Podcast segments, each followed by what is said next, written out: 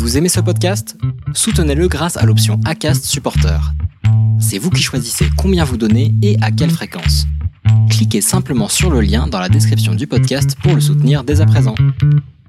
Non, chérie, les Chinois ne vont pas venir Si, j'en suis sûr Ils sont 2 milliards et leur économie est vachement forte L'expansion de la Chine peut-elle encore être arrêtée? Le développement de la Chine depuis deux ou trois décennies est tout simplement fulgurant. C'est devenu un, un vrai business d'essayer d'évaluer la croissance chinoise. Il est indispensable dans tous les cas de discuter avec la Chine à tous les niveaux. La Chine, elle, elle travaille pour les 50 ans, nous on travaille pour le quinquennat. Vous savez, une majorité de pays du monde a la Chine comme principal partenaire économique. non seulement ce sont des concurrents importants, mais ils commencent à manger les grandes entreprises occidentales. La Chine fait un virage euh, absolument énorme. C'est parfaitement vrai que la Chine fait peur. Elle exerce une fascination sur beaucoup et sur moi aussi.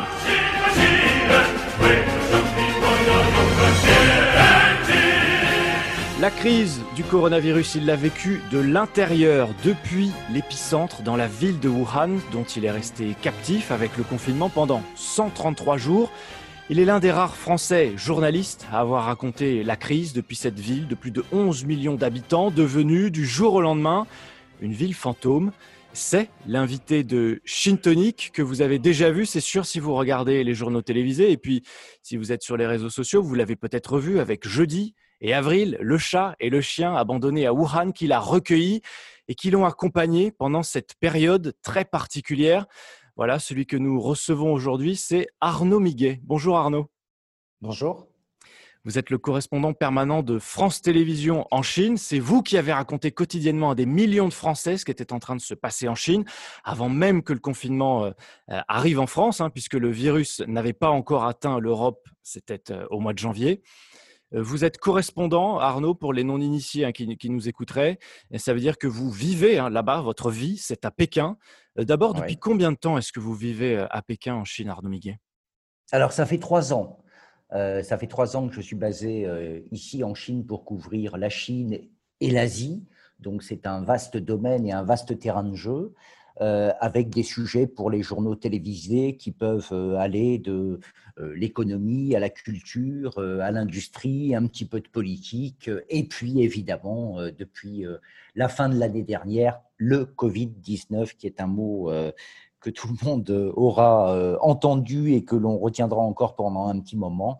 Euh, et c'est ce qui nous a occupé, euh, le- évidemment, le plus clair de cette année.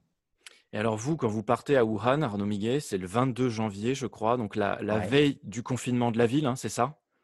Oui, exactement. On est parti à Wuhan, euh, la, la fleur à la caméra, euh, le 22 janvier au matin. On y est arrivé euh, aux alentours de midi. Il y avait évidemment pas grand monde sur les routes et pas grand monde dans les avions, puisque c'est la période des vacances chinoises qui avait déjà commencé. Donc c'était la, la- la grande transhumance, la fameuse plus grande transhumance du monde lorsque les gens rejoignent euh, leur région, leur ville natale, euh, et, pour prendre ces grandes vacances qui correspondent en même temps aux vacances de Noël ou, au mois d'août euh, en France.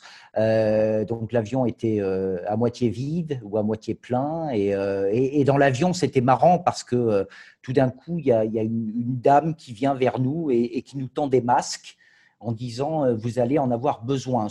Que l'on savait déjà, puisqu'on allait quand même dans la ville qui était déjà euh, pointée du doigt comme étant euh, l'épicentre de cette, euh, de cette épidémie qui n'était pas encore une, une épidémie, qui n'était pas encore une pandémie avec un virus qui ne portait pas encore le nom de Covid-19. Donc on est arrivé à euh, le 22 janvier et, pour le coup, on y euh, longtemps, 133 jours au total, ce qui n'était pas vraiment prévu.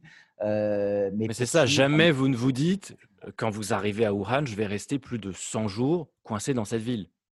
Ah non, c'est incroyable. Une, une mission, lorsque euh, lorsqu'on se déplace, et on se déplace beaucoup dans, dans un grand pays qui est la Chine ou, ou même en Asie, on, on part pour des périodes de deux, trois jours, une semaine.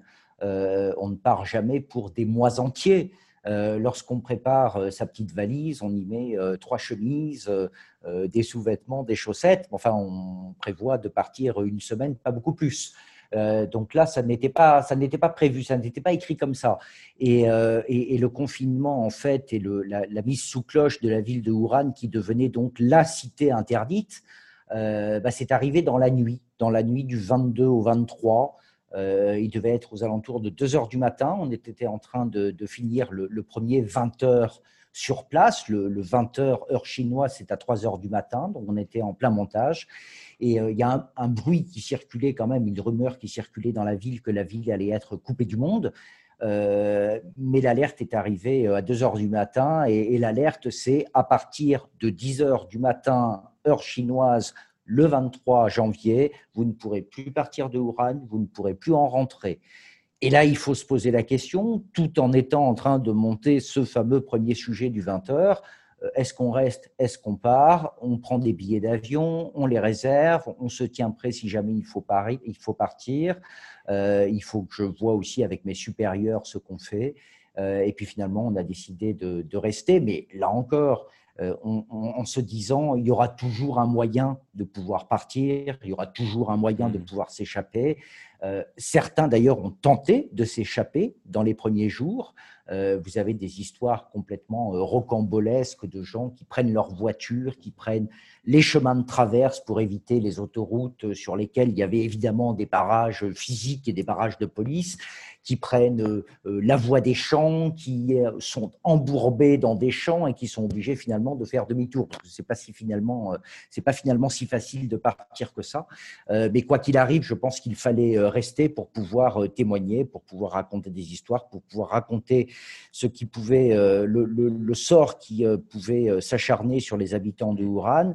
Et, pour d'une certaine manière, ça on l'a quand même compris assez vite, se dire que bah, finalement ce qui est arrivé à Wuhan, qui est quand même une ville, vous l'avez dit, de 11 millions d'habitants, qui est aussi un centre de la mondialisation, qui est la capitale chinoise de l'automobile, euh, avec des gens qui viennent, avec des gens qui partent, avec cet énorme aéroport, avec des millions d'étudiants. C'est la, la, ville où il y a le plus d'universités au monde, bah, que forcément le virus allait se propager et que forcément ça allait arriver euh, ailleurs. Et en effet, c'est devenu une, une, pandémie. Et donc, on avait l'impression à Wuhan d'être un petit peu une pitié, d'être un petit peu Madame Irma euh, et de pouvoir, chemin faisant, bah, un petit peu voir votre futur et voir ce qui, allait arriver, euh, ce qui allait arriver sur la France, avec toutes les questions qu'on pouvait se poser.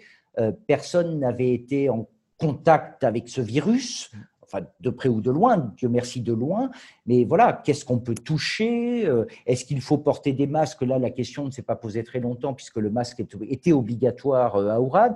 Est-ce qu'il faut porter des lunettes? Combien de fois par jour se laver les mains?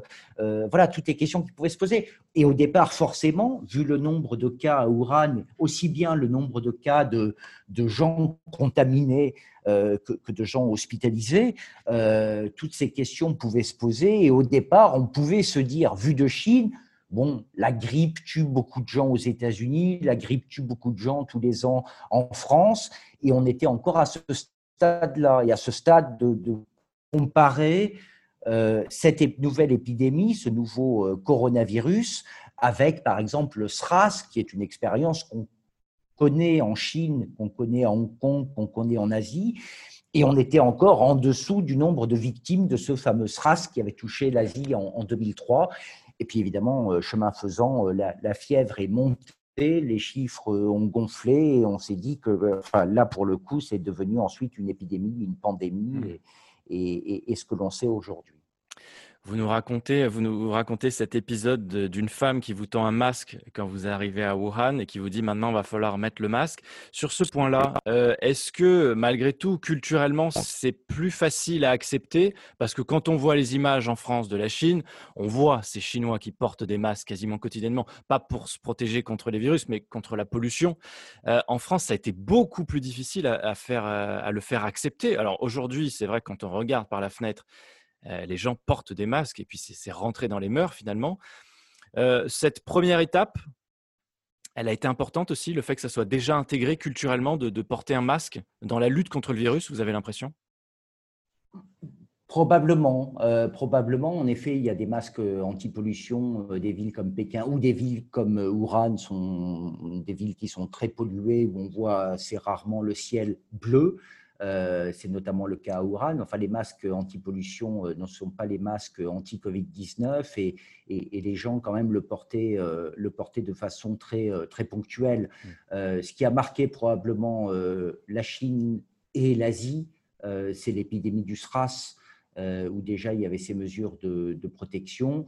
Donc, en 2003 Je ne suis pas sûr que ce soit en 2003, je suis pas sûr que ce soit un phénomène très culturel. C'est d'ailleurs l'invention du masque est française. Euh, mais euh, de ces fameux masques chirurgicaux et anti-Covid-19 pour se protéger du, Covid-19. Mais il y, avait déjà, il y avait déjà un certain nombre de réflexes qui avaient été pris. Moi, j'étais parti dans mes bagages avec j'avais quelques masques chirurgicaux, mmh. mais j'avais surtout des masques anti-pollution. Et puis au début, quand bien même les autorités dans l'espace public avaient rendu le masque absolument obligatoire et en Chine, en général, lorsque le chef ordonne, personne ne moufte, donc euh, tout le monde de porter son masque vissé sur le nez. Euh, au début, en Chine, on manquait aussi de masques, et très vite, on a manqué de masques. Et on voyait à Wuhan les premiers jours des gens faire euh, de longues files d'attente devant les, pharmacies pour pouvoir se procurer des masques.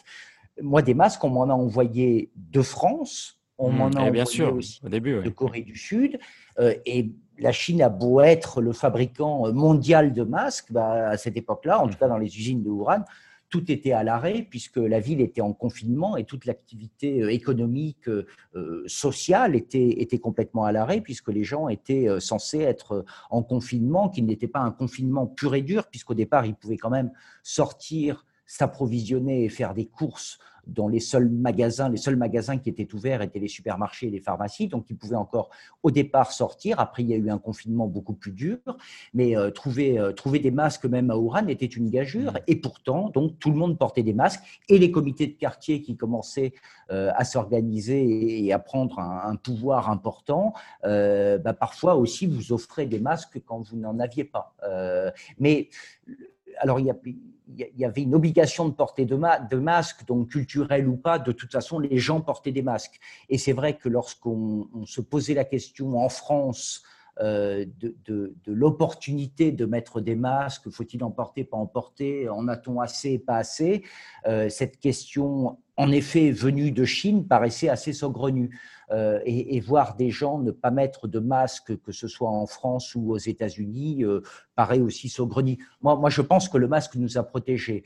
Les autorités françaises, semble-t-il, étaient aussi persuadées que le masque protégeait. Parce que je vous rappelle qu'il y a eu des rapatriements de ressortissants français coincés à Wuhan. C'était le grand sujet à la fin janvier et début février. Il y a eu trois avions de rapatriement. Eh bien, tous ces Français qui n'étaient pas plus porteurs du coronavirus que, que d'autres euh, ils habitaient juste à et ils ont été rapatriés parce qu'il y avait cette crise sanitaire. Eh ben, on les a obligés dans l'avion à porter des masques, on les a contraints à une quarantaine et pendant la quarantaine, ils devaient obligatoirement porter un masque, ce qui veut dire que les autorités françaises étaient tout à fait au fait que le masque servait bien à quelque chose et servait en mmh. tout cas à protéger les autres. Bien sûr, et puis on a beaucoup dit et rappelé aussi que c'est vrai que c'est à Taïwan ou en Corée du Sud où on a systématiquement porté le masque que le virus est le, le moins propagé et où il y a eu le, moins de contamination. Arnaud Miguet, vous avez vécu de la même manière hein, que la population chinoise dans cette ville, à Wuhan, vous l'avez déjà beaucoup raconté, mais c'était comment? C'était, c'était un confinement finalement pas du tout comparable au confinement qu'on a connu en France. Comment vous, vous l'avez vécu? Comment vous avez perçu aussi la manière dont les, les citoyens chinois ont vécu ce confinement qui était quand même drastique. Alors oui, ça a été peut-être pas dans les premiers temps, mais assez rapidement au mois de février, ça a été un confinement pur et dur. C'est-à-dire que les gens avaient interdiction formelle de sortir de chez eux. Ça veut dire qu'ils étaient cloisonnés chez eux et quand même ils voulaient sortir, on les en empêchait.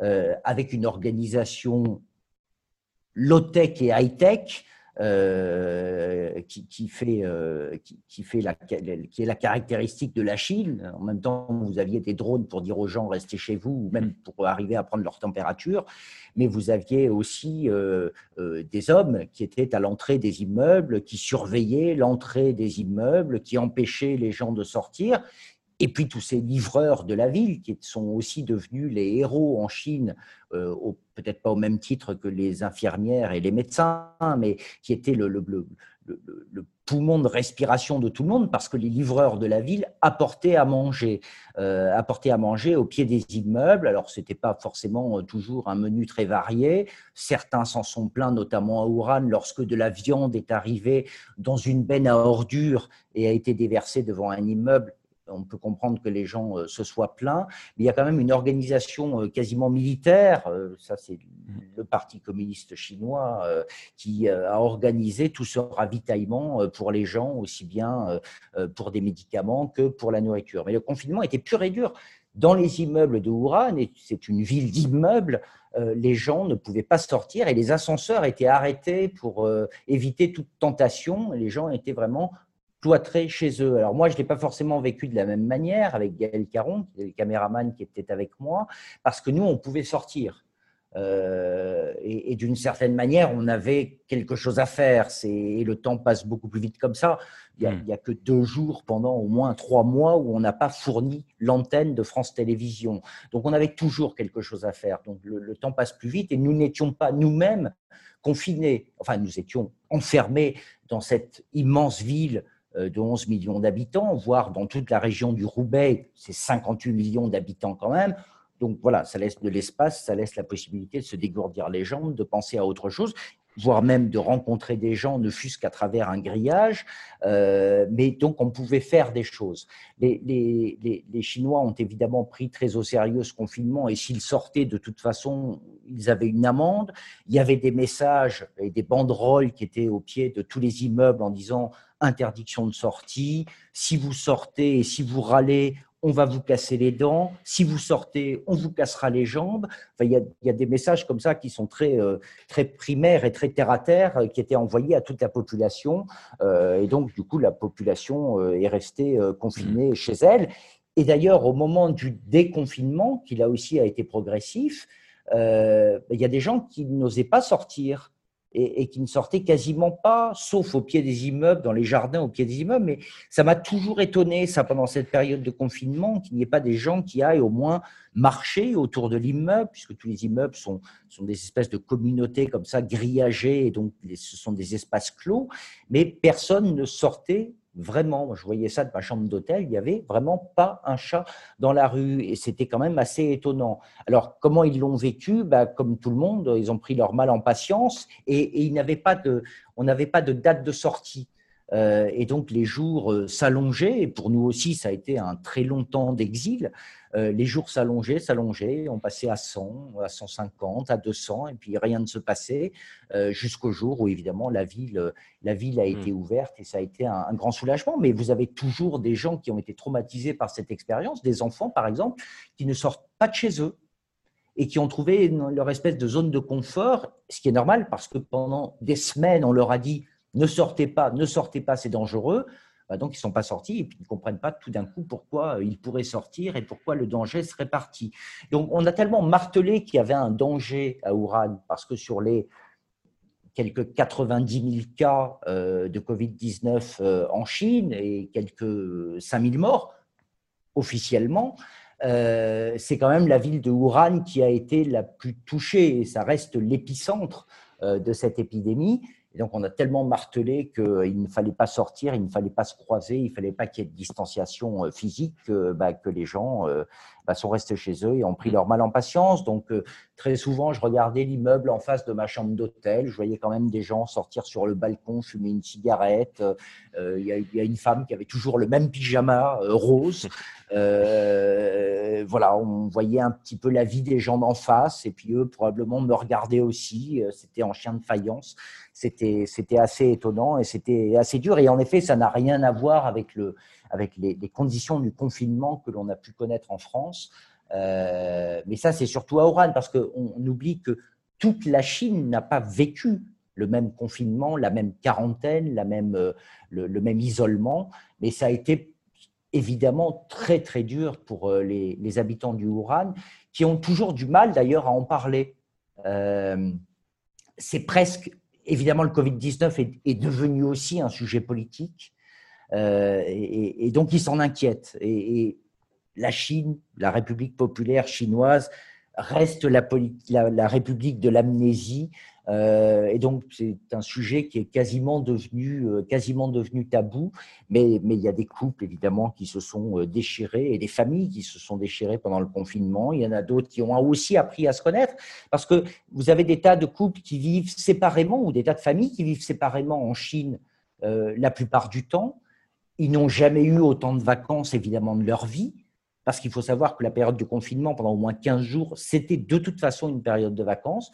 Et puis, se sont tous euh, retrouvés euh, coincés euh, entre eux. Et très souvent, je me disais, en regardant l'immeuble d'en face, où je voyais des tas de mouvements dans l'appartement, enfin, je ne passais pas mon temps à regarder ce qui se passait de l'autre côté de la fenêtre, mais, où il y avait toute une famille. Et je me disais, pour ceux qui ne s'entendent pas avec leur belle-mère, ça doit être un enfer. Et pour certains, je pense que ça a été, ça a été littéralement un, enfer. Et puis, voilà, aujourd'hui, les choses reprennent petit à petit leur cours. On vous a vu, Arnaud Miguet, pendant des semaines sur nos écrans avec votre masque sur le visage. En France, on était très très loin de tout ça à cette période, hein, c'est-à-dire au mois de janvier. Euh, tout le monde sortait, allait en terrasse, euh, dans les cafés. Est-ce que euh, ça aussi, vous l'avez analysé depuis la Chine? Est-ce que vous vous êtes dit, en Europe, on ne prend pas conscience de ce qui est en train de se jouer et de ce qui, bah, potentiellement, on n'en est pas sûr bien sûr à, cette époque, mais potentiellement peut euh, débouler euh, bah, en France et puis partout dans le monde bien sûr. Est-ce que vous êtes dit, il y a quand même un sacré décalage? Oui, sans aucun doute.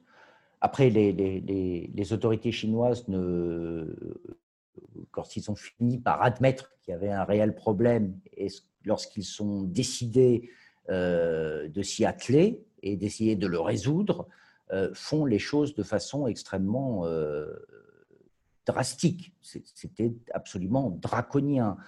L'obligation du masque, euh, dont on sait maintenant, et on savait déjà, vu de Chine, avec l'expérience du SRAS, avec l'expérience de Taïwan, du Japon, de Hong Kong surtout, que le masque protège et protège les autres avant tout. C'est aussi un geste d'altruisme. Donc tout ce débat sur le masque et je l'ai eu avec de nombreuses personnes en France, euh, me paraissait complètement dingue. Ça, coûte quoi de porter un masque si on pense que ça peut protéger et si ça peut rassurer l'autre?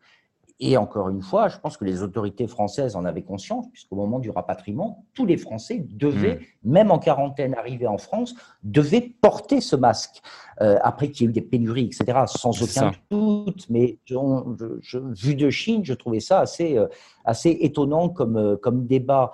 Euh, Vous n'étiez pas le seul d'ailleurs, puisque c'est au, début, au début du mois de mars, des journalistes français euh, en Italie avaient publié une tribune pour alerter les autorités françaises, ce qui montre bien, a priori, encore une fois, que on, en a, on avait conscience du problème là où il était installé, mais peut-être moins, en tout cas, on ne faisait pas ce qu'il fallait mettre en place là où le virus n'était pas encore clairement installé. Oui, et très souvent, même, à la rédaction, les, premiers jours, certains se posaient la question pourquoi est-ce que je porte un masque? Euh, Après tout, euh, euh, à 2 heures du matin dans la rue, il n'y a personne, il n'y a qu'un caméraman en face de moi. Mais, et en effet, j'aurais peut-être pu l'enlever vu le, degré de danger, puisqu'il n'y avait pas de contact avec qui que ce soit. Peut-être que j'aurais pu l'enlever, mais quand même, j'aurais voulu l'enlever. Et c'est ce qui m'est arrivé d'ailleurs le, premier soir. Les autorités euh, chinoises, il y a toujours quelqu'un qui traîne par là lorsqu'on filme, euh, ou un comité de quartier, ou je ne sais qui. Euh, j'ai vu trois personnes arriver en costume noir avec chemise blanche, me disant le masque est obligatoire, vous devez l'avoir sur le nez, et puis de toute façon, qu'est-ce que vous faites là? Euh, Vous avez l'autorisation, etc., etc. Mais quand bien même j'aurais voulu l'enlever, on m'aurait rappelé à l'ordre. Et à partir du moment où il est obligatoire et je suis dans ce pays, j'applique les décisions. Euh, euh, j'applique les décisions de ce pays, que ça me plaise ou, pas, j'applique, j'applique la loi. Mais en effet, très, très souvent, et même sur les réseaux sociaux, les gens, me posaient la question de savoir si je ne mettais pas euh, le masque pour euh, la galerie et pour la télévision. Mais non, je vous assure que le masque, euh, on l'a porté tout de suite. Et, et, encore une fois, je, pense qu'il nous a protégés. Et en effet, tous ces débats-là, en Italie, puis en France, puis aujourd'hui aux États-Unis, de se dire faut-il ou non porter un masque? En plus, la science a tranché je ne comprends pas comment la mondialisation de l'information ne fait pas que les gens comprennent que le masque sert à quelque chose euh, et pourquoi prendre le moindre risque? C'est quand, même quelque chose d'assez minimum, pas très contraignant à mettre euh, un masque. Euh, donc, donc ce débat-là m'étonnera toujours et m'étonne toujours aujourd'hui puisque certains ont encore ce débat-là sur le masque.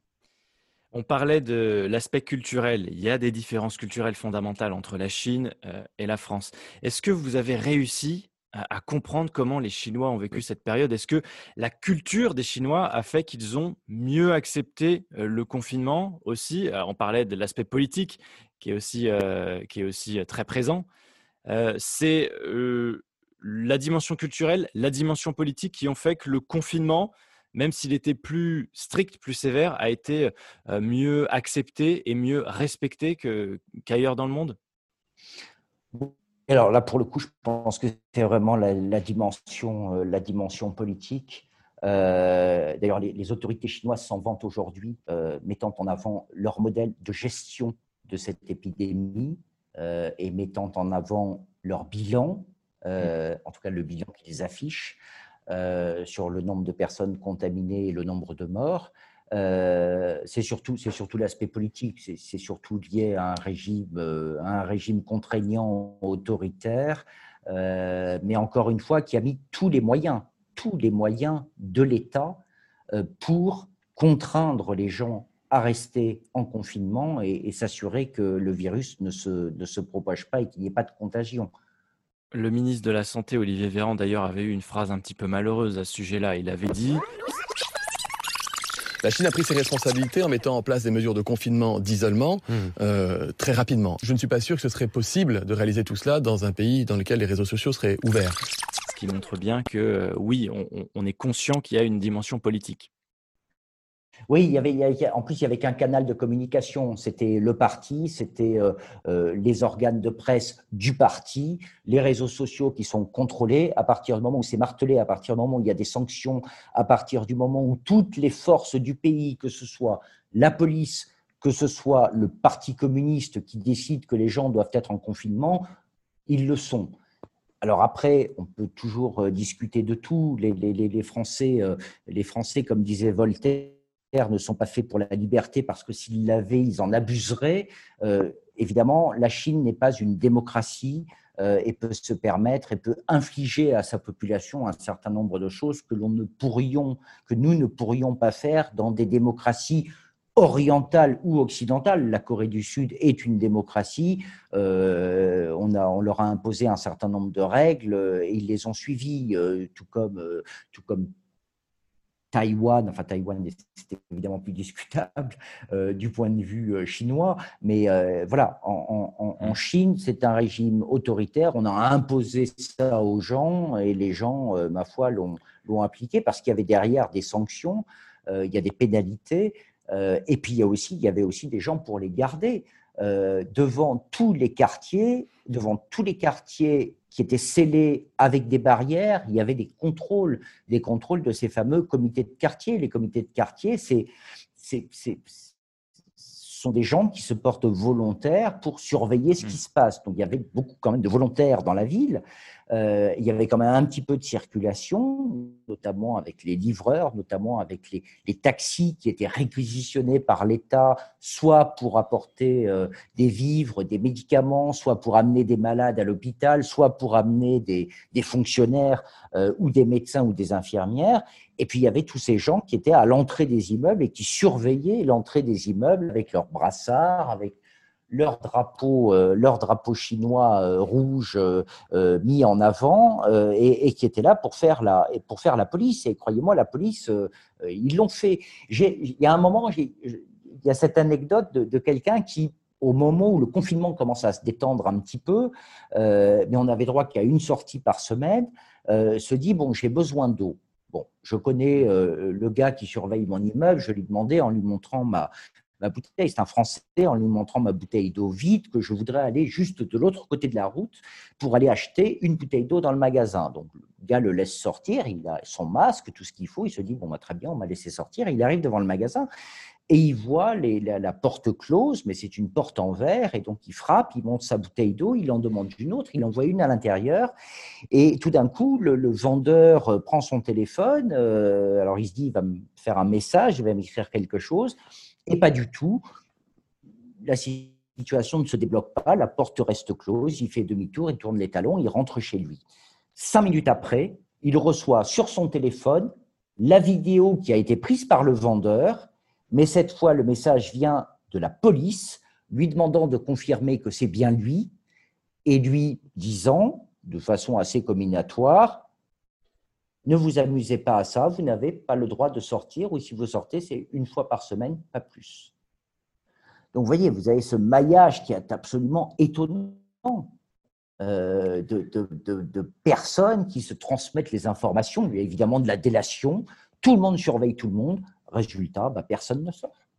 Est-ce que le crédit social a joué aussi, Arnaud Miguet euh, On en parle depuis, euh, euh, depuis plusieurs mois maintenant, ce système de points qui fait que vous allez gagner ou perdre des points et qu'en fonction du nombre de points que vous avez et du bon citoyen que vous êtes, vous allez bénéficier d'un certain nombre d'avantages ou au contraire être privé d'un certain nombre de services si, si vous n'avez pas respecté ce qui a été demandé. Est-ce que ce système de points aussi a joué et a fait que, euh, a plutôt euh, bien respecté les, règles. Alors, je ne sais pas si formellement, à l'heure qu'il est, euh, on a pris en compte les points à ajouter pour ceux qui ont suivi les règles. enfin, les règles ont été suivies. mais en effet, il y a ce système de crédit social du bon et du mauvais citoyen. c'est quand même rentrer dans, la, dans les mentalités, même si, euh, de, même si le crédit social finalement n'est pas si vieux. Euh, on, veut euh, satisfaire l'autorité et on sait que l'autorité a un œil sur vous et peut vous le faire payer si vous n'appliquez pas les règles qui sont édictées par la dite autorité, c'est-à-dire par le Parti communiste chinois. Donc, est-ce que ça a été appliqué? Est-ce que, est que ça a été, le crédit social a été appliqué? Est-ce que ça a été formalisé? Sans doute. Euh, en tout cas, peu sont ceux qui s'amusent à être de mauvais citoyens. Vous avez eu quand même dans les réseaux, sur les réseaux sociaux, vous avez eu quand même, et dans la, dans la presse, vous avez eu quand même un certain nombre de choses qui sont sorties. Mmh. Tout le monde a entendu parler de ces citoyens journalistes qui ont euh, rapporté les premières images euh, de ce qui pouvait se passer dans ces hôpitaux qui étaient complètement saturés, ce qui est arrivé d'ailleurs ailleurs. Euh, par la suite euh, et, qui, ont été, euh, qui ont été enfermés et qui ont disparu de la circulation.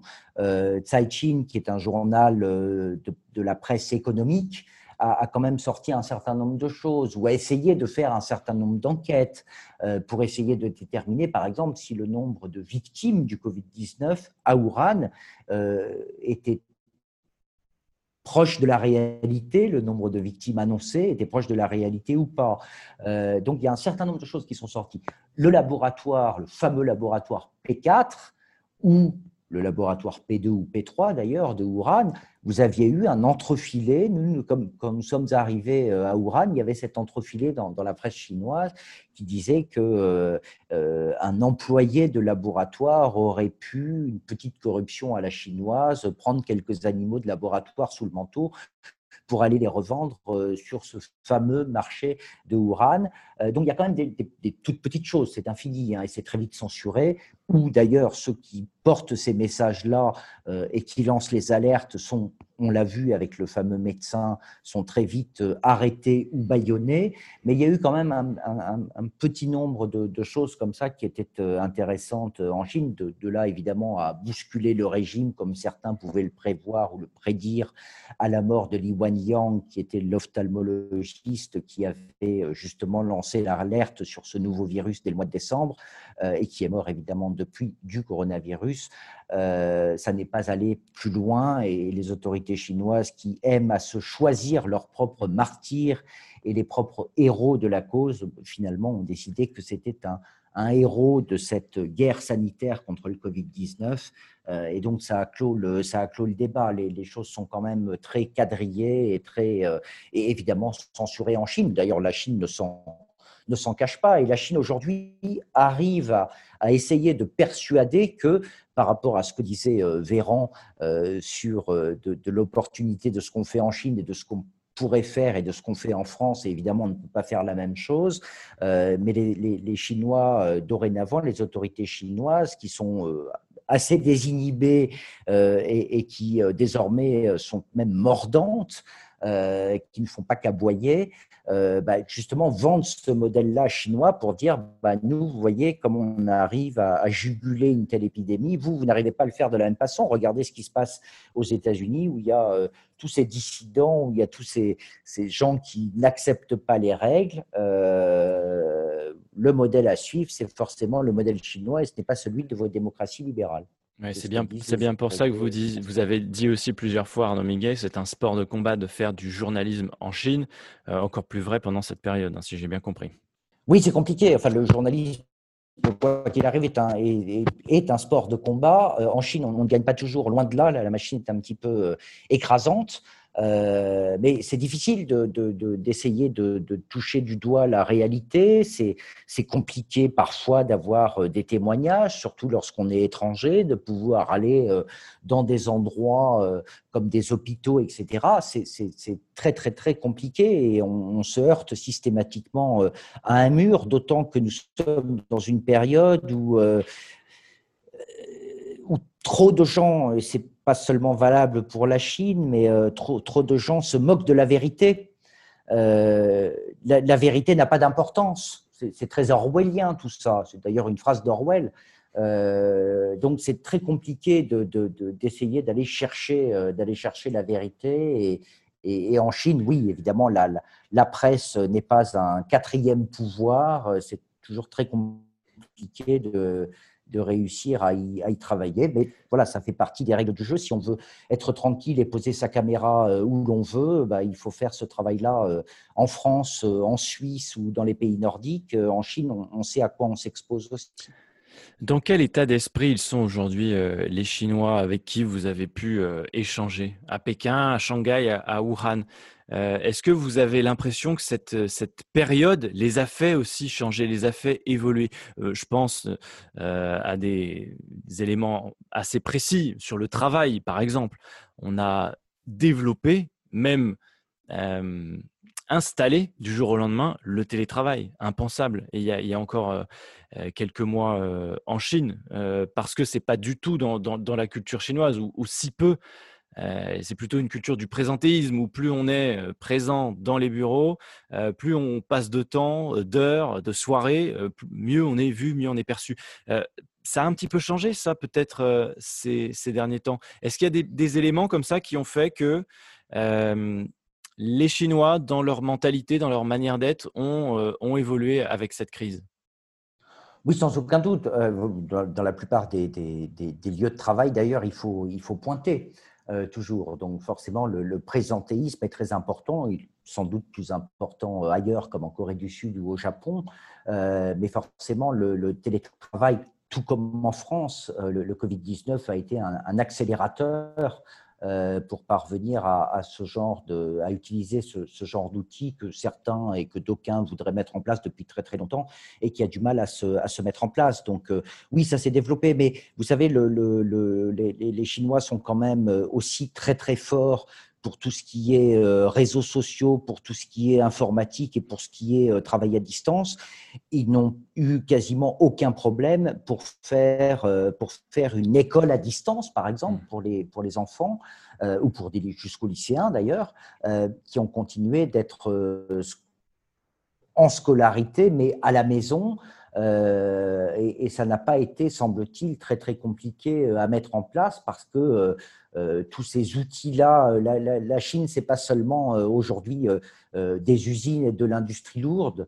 loin de là, de plus en plus d'ailleurs, c'est aussi une, un, pays de services euh, où euh, les livraisons, par exemple, tout ça a été accéléré, euh, tout ce qui est réseaux sociaux, regardez TikTok, par exemple, mais aussi l'enseignement à distance et aussi, évidemment, le, télétravail. Mais on revient, on commence à revenir petit à petit à la normale, mais ça a été, évidemment, comme en France ou comme ailleurs, un accélérateur de puissance. La, Chine a, a, a ce site fascinant, c'est que pour le meilleur ou pour le pire, on y voit souvent le futur lorsqu'on est en Chine.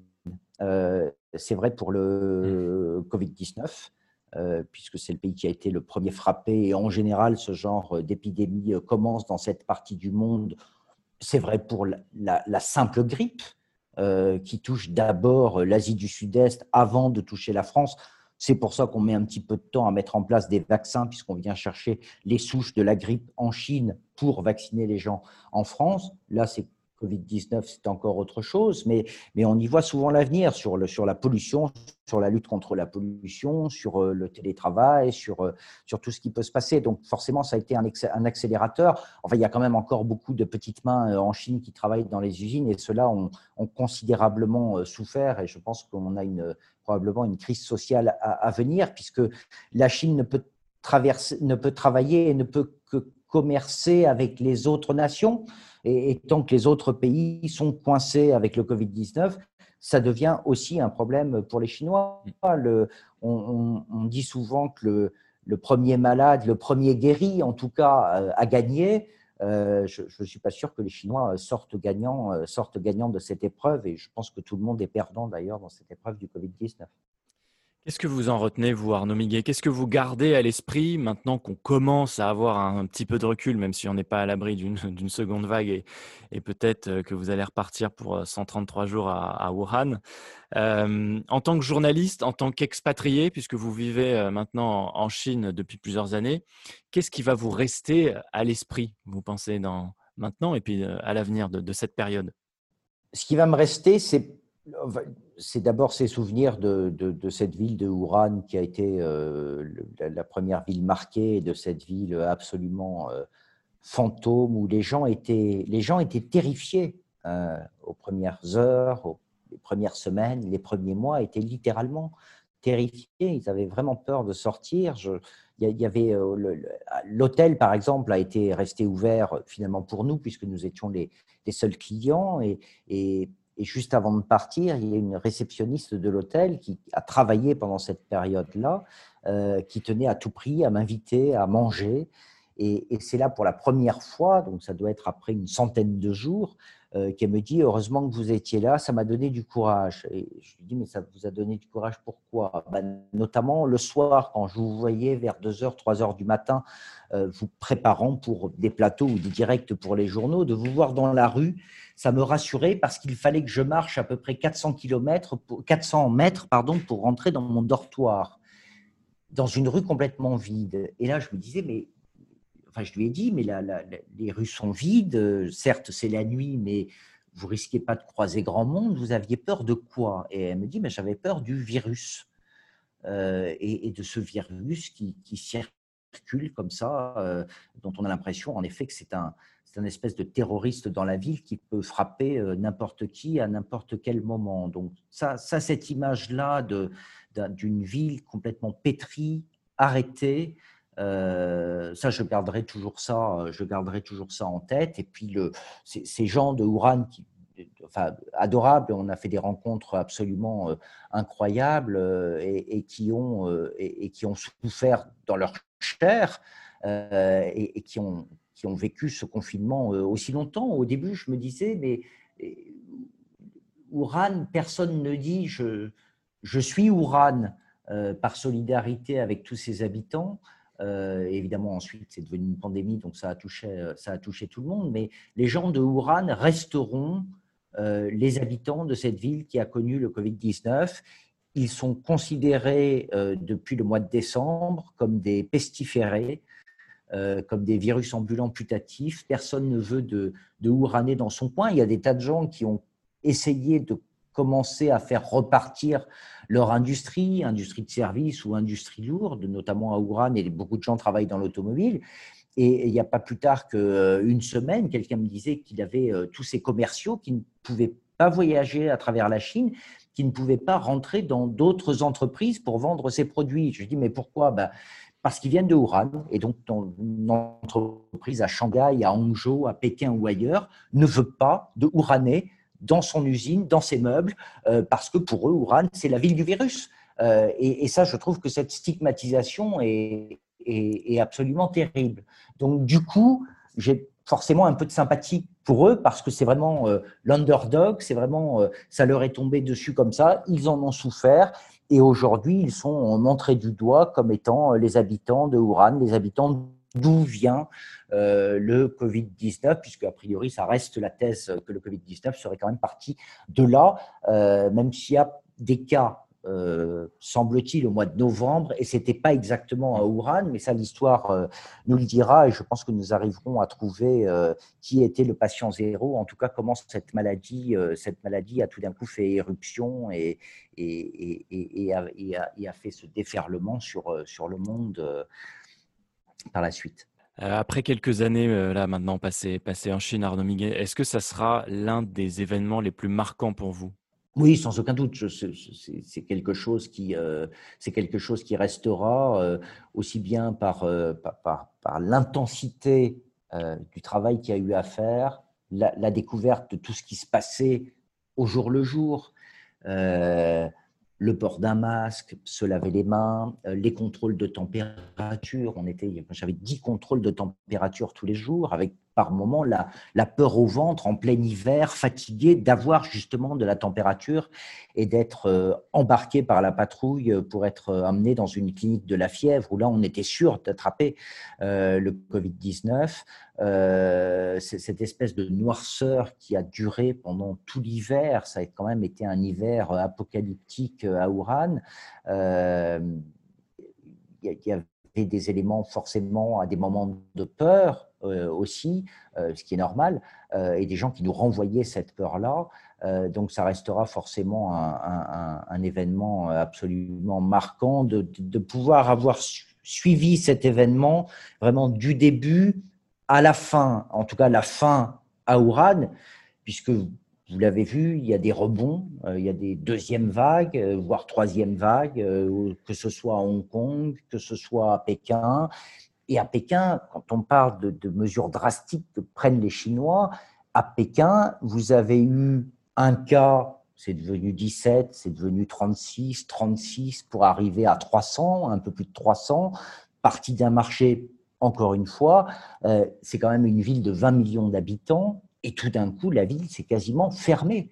En tout cas, vous n'avez probablement pas terminé de nous parler du Covid-19, euh, Arnaud Miguet, dans les, les semaines, les mois à venir. Ça sera toujours un sujet euh, de forte actualité, on, l'imagine bien.